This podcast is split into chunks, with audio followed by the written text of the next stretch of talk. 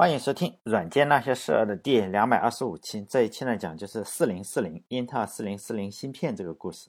今天也就是起码我录的时候是二零一九年最后一天嘛，可能等它审批结束的话，应该是二十四小时或者四十八小时以后了啊。希望在大家在新的一年里好好过。实际上呢，时间其实是人类发明的一种刻度嘛。对老天爷来说，哎，二零一九也好，还是二零二零也好，对他来说实际上是一样的。前两年的时候，每当年末的时候，我还还做一下统计，然后看看这个电台有多少人关注啊什么。今年就不打算搞了，因为我觉得跟大概去年差不多。呃，公众号的关注人数可能增加了三千到四千人，但是呃，整体看起来公众号是呃阅读的人实际上是越来越少。嗯，电台可能也有几千个人关注，只是我懒得去再去统计了，觉得好像没什么意思。这一年来的话，有人就赞赏的话。当然也有也会受到很多人的谩骂，也会受到很多人的表扬。当然我也越来越不关心了嘛。在网络上能够相遇的话，就算是缘分了。其实大部分人，包括我吧，包括听电台的很多的人，嗯，都是想过上更好的生活嘛，是吧？但是呢，绝大部分的人，当然也包括我，也包括大部分听电台的人，都是食人间烟火的小人物，都是一遍一遍的被这个社会啊，被被这个制度啊，或者是被生活所压榨，然后又一次一次的。实际上是试图反抗这个生活。我们能成为现在这个样子的话，也许并不是我们想成为的样子。就拿我自己的电台和公众号来说，啊，其实我本身并不想成为一个普通话也不标准，然后收听量可能就是几千次啊，加起来几千次，然后阅读量可能有时候是不到一千次这个样子。实际上我已经很努力了，是吧？但这这也是嘲笑我的人的一个。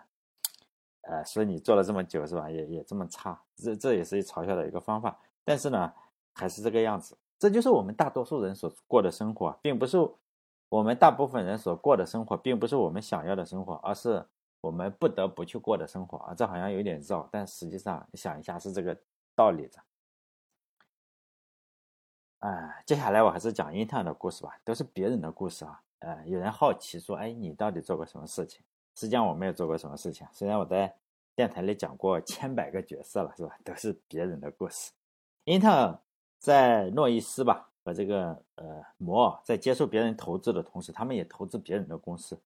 其中呢，他们投资了一个叫微型计算机公司的公司。这家公司的名字呢就叫微型计算机公司。这个公司的创始人啊和员工就一个人，名字叫吉尔哈特。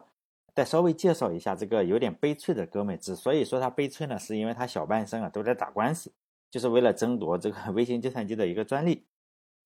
他要和后面我提到的几个家伙还有公司啊，然后要打二十年左右的官司。这个家伙先是在一家叫做泰勒迪尼的公司干了几年，是个天才的发明家和幻想家吧。工作之余呢，他就拿了好几个专利，然后他就开始幻想，他觉得啊，如果可以用可编程的处理器来代替不同的。定制电路的话，那可以做成一台新型的电脑，然后他就画出了他幻想中的电路图，认为这个事情可以做。大部分人可能我们画画电路图甚至都不会画，但他画了电路图，大部分人想想就算了，他不，他就是直接在一九六七年的时候就辞职了。在一九六七年那个时候，电脑是什么样子？呃，听我节目的人可以看到，但大那时候电脑就是像一个柜子啊，或者一个屋子这么大。这个家伙在一九六七年的时候账户上就两两万美金。然后就买了一些面包板，然后一些芯片，就在家里自己一个人嘛，然后做起了电脑研发的生意。别人的电脑像 DEC 啊，当时 IBM 的电脑还是 DEC 的电脑，都卖几万或者十几万美金这个样子。他说他要做一台两千美金的电脑，当然没有人会相信他，只有他自己相信自己。结果呢，他在家里也就坐吃山空嘛，他那两万美金也不经花，很快就花完。没了钱也就算了嘛，他又去找另外的工程师的工作，就是说我不成功嘛，反正会干活是吧？他又去先混着找工程师的工作，然后又又去打工了。然后他有个朋友是什么做律师的专利律师，就告诉他，你这个玩意儿搞不好以后可以成功，你就呢，我先帮你把这个东西先注册了专利。注册专利以后啊，这个律师的朋友又给他介绍了几个投资商。吉尔哈特本人对。这件事情就也不抱希望嘛，因为他已经跟很多人吹过牛了，结果没有人投资他，他就花了两万，结果呢，结果真有两个人投了他九万美金，就是在他这个专利律师的朋友的介绍下，这两个人呢，其中一个是诺伊尔，一个是摩尔，后来呢，他们还把投资增加到了三十万美金，在得到了，他们当然知道这个诺伊斯跟摩尔是业界大佬，是吧？吉尔哈特就非常非常的感动。既然你投我钱了，我肯定要把所有的想法都告诉了诺伊尔。其中呢，呃，诺伊尔认为这就是个创新嘛，摩尔认为完蛋了，是吧？这个钱肯定打水漂了。这两个人就很有趣。虽然现在我们一说啊，都是说摩尔摩尔定律，是吧？认为摩尔特别的厉害，但实际上摩尔差点把这个英特尔干黄了。呃，他实际上是极力的。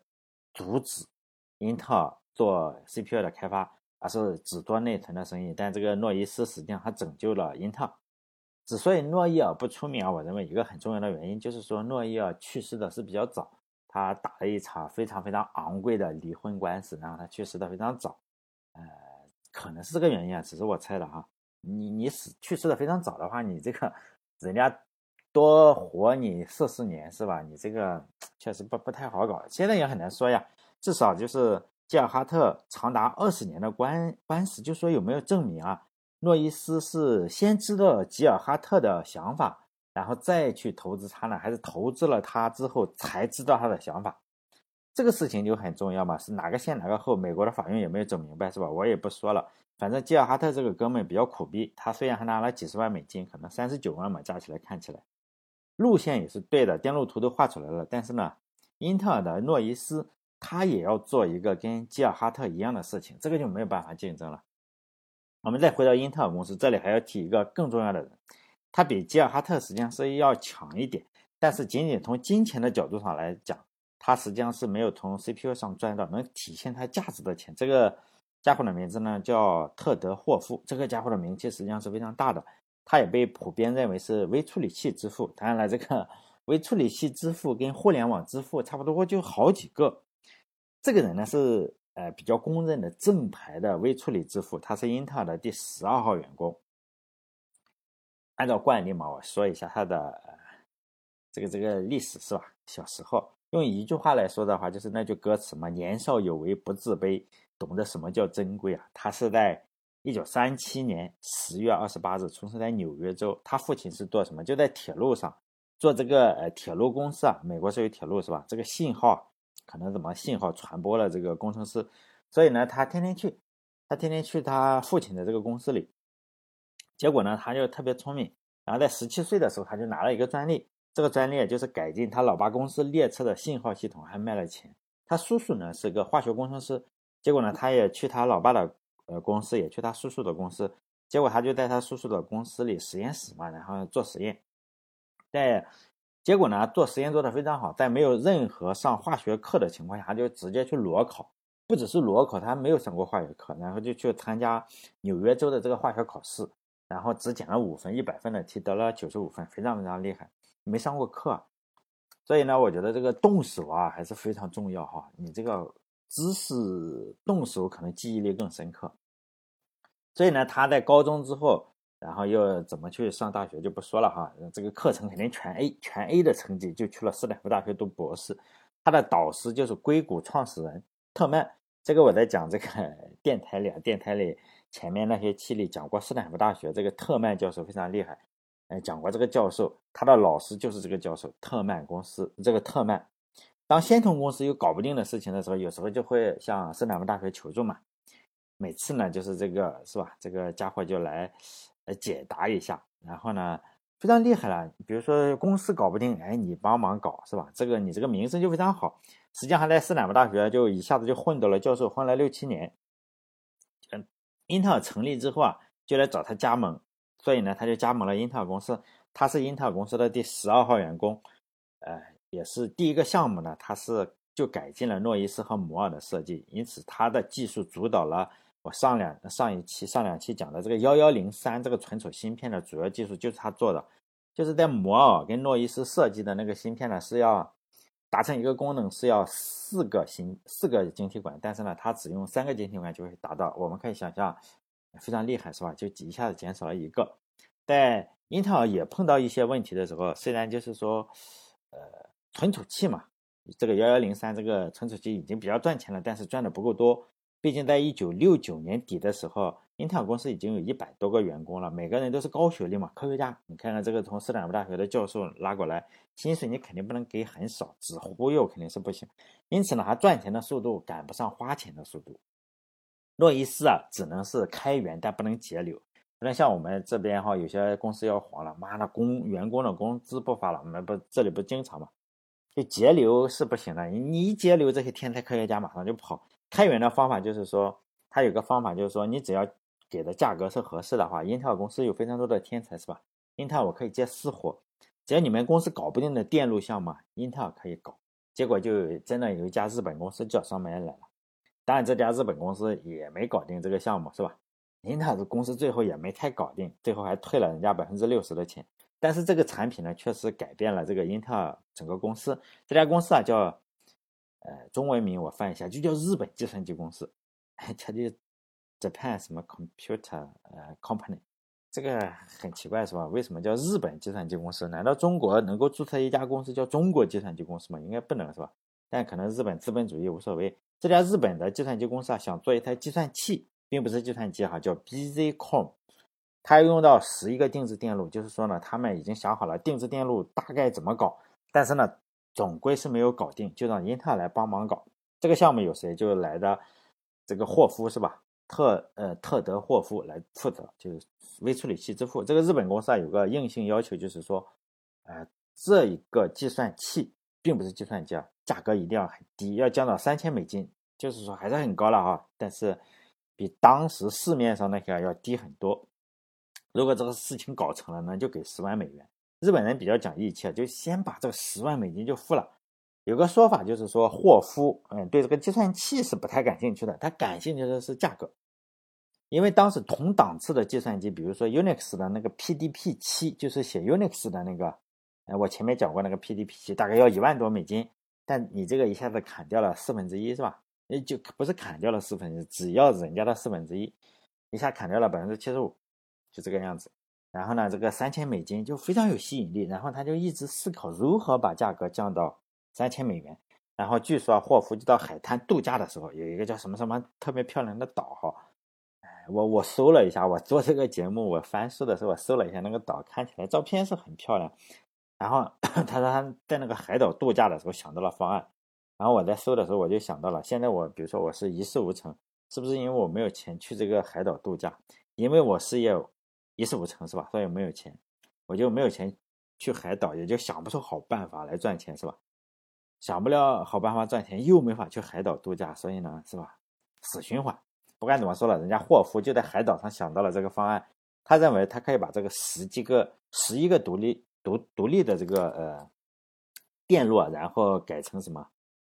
改到一个芯，改到四个芯片，做成芯片，然后以芯片为基础，然后呢再加两个存储芯片，还有一个存数据，一个存程序，这样就搞定了，就降低成本。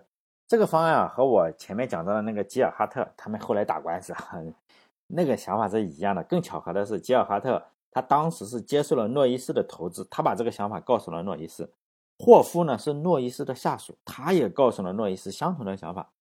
诺伊斯是设计芯片的高手，比如说你是设计芯片的高手，你在很近的一段时间内，突然有两个人告诉你他们有个好好点子，而且你也知道这两个人不认识，他们竟然同时想到了同一个方法，你心里是不是觉得哎这个东西有的搞头是吧？呃，当然了，霍夫的设计是四个基本的元件，就每个元件都是一个芯片，一块是固定的只读的这个呃 ROM 这个芯片，就是存储的这块芯片，就是说我电脑关机了，仍然可以存储数据，就相当于我们今天的硬盘。这个芯片里还要存储一些启动的指令，以便我电脑开机的时候一下子就顺便启动这个电脑，就是就是现在我们现在电脑的雏形了。但他能想出来也非常厉害哈。哎，就是说，后来这个冯诺依曼怎么拼都是冯诺依曼的结构，这个就是人家冯诺依曼厉害了啊。实际上他跟冯诺依曼，哎也也不好说，是吧？但是大家都认为是冯诺依曼结构，你就只能是冯诺依曼结构了。他先提出来的。但你说这个，呃，比如说这个吉尔哈特跟霍夫是不是看过冯诺依曼？我认为是可能是看过，也许人家没看过，不不知道哈。他们还设计了第二块芯片，就是输入输出芯片。可以说，我从键盘啊、纸带啊或者显示器上来输入输出信息。第三块芯片就是高速暂存存储器，也叫呃 RAM，就是说随机存叫随机存取存储芯片，就是我们的内存啊。它其实已经想好了内存，然后输入输出，还有这个 CPU 是吧？最后一块芯片就是重要的芯片，也就是这块机器的核心，也就是中央处理器 CPU。这个时候开始叫了。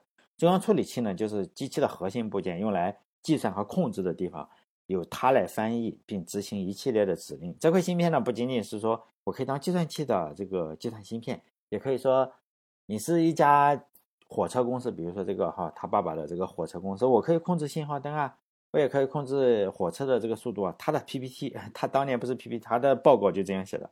你是电梯公司的话，我也可以给你做电梯，做控制开门关门。再重复一下，就是，呃，不止他想到了，吉尔哈特想到了，并且开了公司做这个事情。霍夫也想到了，也收了日本公司十万美金要做这个事情。后来就是说打官司嘛，要证明你有没有超我。这个事情交给就是说 讲不清楚。美国一如果讲得清楚的话，也不会这个官司打二十年是吧？我也不好乱说。这两个人都有想法，但是。也都有问题，每个都有问题，包括最后这个，嗯，DEC 也插了一杠子，这个官司确实打了二十年，特别厉害。问题就是谁都不会做，大家都是在纸面上能想得出来是这么做，但是呢，没有人知道怎么做。英特尔来说是相对有底气的，因为他有钱嘛。后来他为了做出这个项目来，在哎呀没有钱的情况下，又砸了上百万美元。然后攻克这个技术难关，但是当年这个吉尔哈特就比较苦逼了，因为他只融资了三十九万，然后这个光杆司令就在自己的卧室里，然后去研究这台机器，肯定是比较崩溃，是吧？因此他的公司就倒闭了，从此呢他就离开了企业界。后来他又怎么出来，又打了二十年官司，争夺 CPU 的发明权，最后美国法院也崩溃了，可能是最后他把这个美国法院把这个专利。康康康的切了几刀，就每个人一部分，是不是？实际上那个时候，这个吉尔哈特已经快六十岁的老人了，他拿到这个专利的时候，只拿了其中的一部分，具体也我也不太，我也不知道他怎么分的，就跟可能跟那个集成电路一样嘛，就是我分给你一部分，分给英特尔一部分，分给 DEC 一部分，是吧？这个也类似这样，就是说你你分一下，每个人都都有一部分。大家还记得上一期就是讲的那个意大利小伙子是吧？上了个中专。然后也什么都想当飞行员也没当成，最后他改改造出了这个 MOS 管，就场效应管的那个费格金，呃，去研发这个办公室座椅，后来是吧，又去了研发这个场效应管，也非常厉害的一个人。他的光辉历史啊，这个时候开始起步了。他为了拿到美国永久签永久居住证呢，他要在先头公司待满两年。结果两年一到了，诺伊斯怎么样？诺伊斯就开着车就到了他家里。就到楼下等他嘛，说你这个两年到了是吧？这个美国政府已经发给你这个绿卡了，可以跳槽了，就来英特尔。就是人厉害了，说实在的，比如说你非常厉害的话，肯定会有很多的人给你钱的，呃，也会去接你，因为你是我们很厉害嘛。像我呃不厉害的话，就像我是吧，开出租车了，呃，没办法是吧？你不厉害，当然只能开出租车了。他的话，诺伊斯是开到这个小伙子的门口去接他。然后人家就去了英特尔，去去搞这个了。我突然想到另外一个，除了诸葛亮这个三顾茅庐，还有另外一个有这种待遇的人，就是比尔盖茨。比尔盖茨开着车去哪个？去 Boland，就是做编译器的。大家可能不知道这家公司，这家公司非常出名。Boland 公司的门口去接谁？叫安德斯·海尔斯伯格。这个人非常厉害，这个家伙是这个 Turbo Pascal。呃，我的入门语言是 Pascal，是吧？大家可能不知道了。C 语言跟 Pascal，Pascal 也比较好，我个人觉得 t u b e Pascal 和这个 Delphi，Delphi 也是一种编程语言，它是这两个编程语言的架构师，就核心代码汇编写的都是他写的。他走了以后，就说句题外话，其实我写了好长时间的 Delphi，我个人觉得就是在用 Windows 九八和 Windows 两千那个年代，还有 Windows XP 的那个年代，哈。我实际上是从 Windows 九八开始写软件的，这个 Delphi 真的是挺好用的。呃，虽然我已经十几年没有再写过 Win 三二的这个程序，我个人觉得它比 Visual C 加加要好用一点点，或者我 C 加加水平太差。嗯，当然我我已经很多年不写这个软件了，后来开出租车了嘛。但我并不是梦想开出租车，我只是被被迫的，是吧？开出租车了。他被微软挖走以后啊，就发现大家都用什么？呃，都用的 C C Sharp。他实际上就这个比尔盖茨把他接过去之后啊，他先是模仿三岸公司写了个 Visual J 加加 Java 嘛，哈，Visual 微软特别善于抄人家的。微软，呃，我以前讲微软的时候，微软有两个法宝，非常的厉害。第一个就是抄你，抄你不成了，我就跟你，嗯，跟你流血，比流血，就是我先插自己两刀，我跟你比流血，我免费嘛，我反正血流流不完，我这血多，你这个就留不起嘛。波兰的公司就留不起，我微软 C 加，微软 G 加加就这样给你搞耗着，实际上最后波兰的公司就被耗死了。微软这两招非常厉害，每个公司都要有这两招才可以。就是技术干不过你，我就挖你的人，是吧？挖你的人实在不行，咱们就同样比流血，看自己先捅自己，每个人捅自己两刀，就看谁先死。他被挖的时候有个传闻，大家想看的话可以去看看。就说在一九九六年的时候，就是年薪三百万，还有股票，还有无限制的可以使用这个微软公司的资源。后来当然 Visual C，嗯，Visual C Sharp。啊，咱们中国呃，C Sharp 知道吗？也也叫名字也叫 C 操，C Sharp 啊。这个莫斯管的费格金啊，然后就被挖到了英特尔。挖到了英特尔之后啊，这个战局马上就变了。为什么变了呢？就当时 DC 也在做呀，包括那个吉尔也在做呀。其实大家都在做，关键点是什么？都有图，但是做不出来。但霍夫是有想法，他把想法变成了图纸，但他也造不出来。他虽然叫微处理器支付，你画个，比如说你画一个图啊，跟造出来，我认为差距可相当相当远了。但是呢，有了这个人就可以了。这个人就是嗯制造小天才。然后他他来之后啊，他看了看图纸，他就把芯片造出来了，用了三个月时间。这个不是一般人哈，他先是造这个场效应管，大家都造不出的时候，他能造得出来。当大家都造不出这个集成芯片的时候，哎，他造得出来，这就是你水平了，水平的。呃，厉害了是吧？你是达到这个水平，我们中国只要有人达到这个水平，我认为也会开着车到你家门口的。他花了三个月的时间，就把芯片变成可以运行的芯片，纸上芯片变成可运行的。但是日本公司啊，仍然觉得我这个交了十万块美金是吧？然后你竟然这么慢，然后日本公司就派来了一个叫做这个我只能呃把英文名写上，也不认识，叫 Masatoshi Shima。马特马萨托西西马的这个呃工程师，这个人的脾气非常大，然后大发雷霆。我们认为的话，日本的人是比较文雅的哈，就是说比较文雅。但是这个马萨托西西马的话，不是一般的日本人，脾气可能跟我讲的那个索尼的发明 PlayStation 的那个呃九多良木剑差不多，就是说是个火爆脾气，就是看到怂人就压不住火，因此呢，他就把这个。英特尔也就怼出了血，他们是说我要解约是吧？英特尔都同意了，说我这个你也不能说解约就解约是吧？就我可以赔一部分钱，就赔百分之六十退回去。你已经交了个十万美金了是吧？他们就不停的谈这个合同，但是这个妈叫 C 马哈是妈哈 C 马就是说你这个必须要赔偿要什么？最后他们反正谈了一个很很严重的一个合同吧。压不住火，但是这个意大利天才小能手就展现出了他不光能够搞芯片，他人也容易搞定。然后呢，下一期我就来讲一讲这个费格金如何搞定这个西马。然后呢，并且两个人成就了另一段传奇的故事。真的，这个传奇的故事不是一般的，两个人可能就是看对了眼，是吧？他们确实不光推了四零零四，推了八零零八零八零八零，是吧？然后还推了。Z 八零，我我相信大家，你可能不知道，你肯定用过 Z 八零，就是这这一段时间，就是这非常厉害，我仍然很佩服，就是说既能搞定技术，也能搞定人的人。下一期呢，就讲一下如何搞定是吗？哎，好了，这一期就讲到这里。最后呢，祝大家听到节目的时候，应该是中国有个审查呀，我实际上是不能够上传上去。我今天录了，我都是先上传上去，然后呢，等到平台要审批。比如说平台审批啊，要审批的差不多了才可以，他们可能就晚两天了，可能那时候应该是二零二零年的一月二号或者几号了。好了，这一期就到这里，祝大家新年快乐，再见。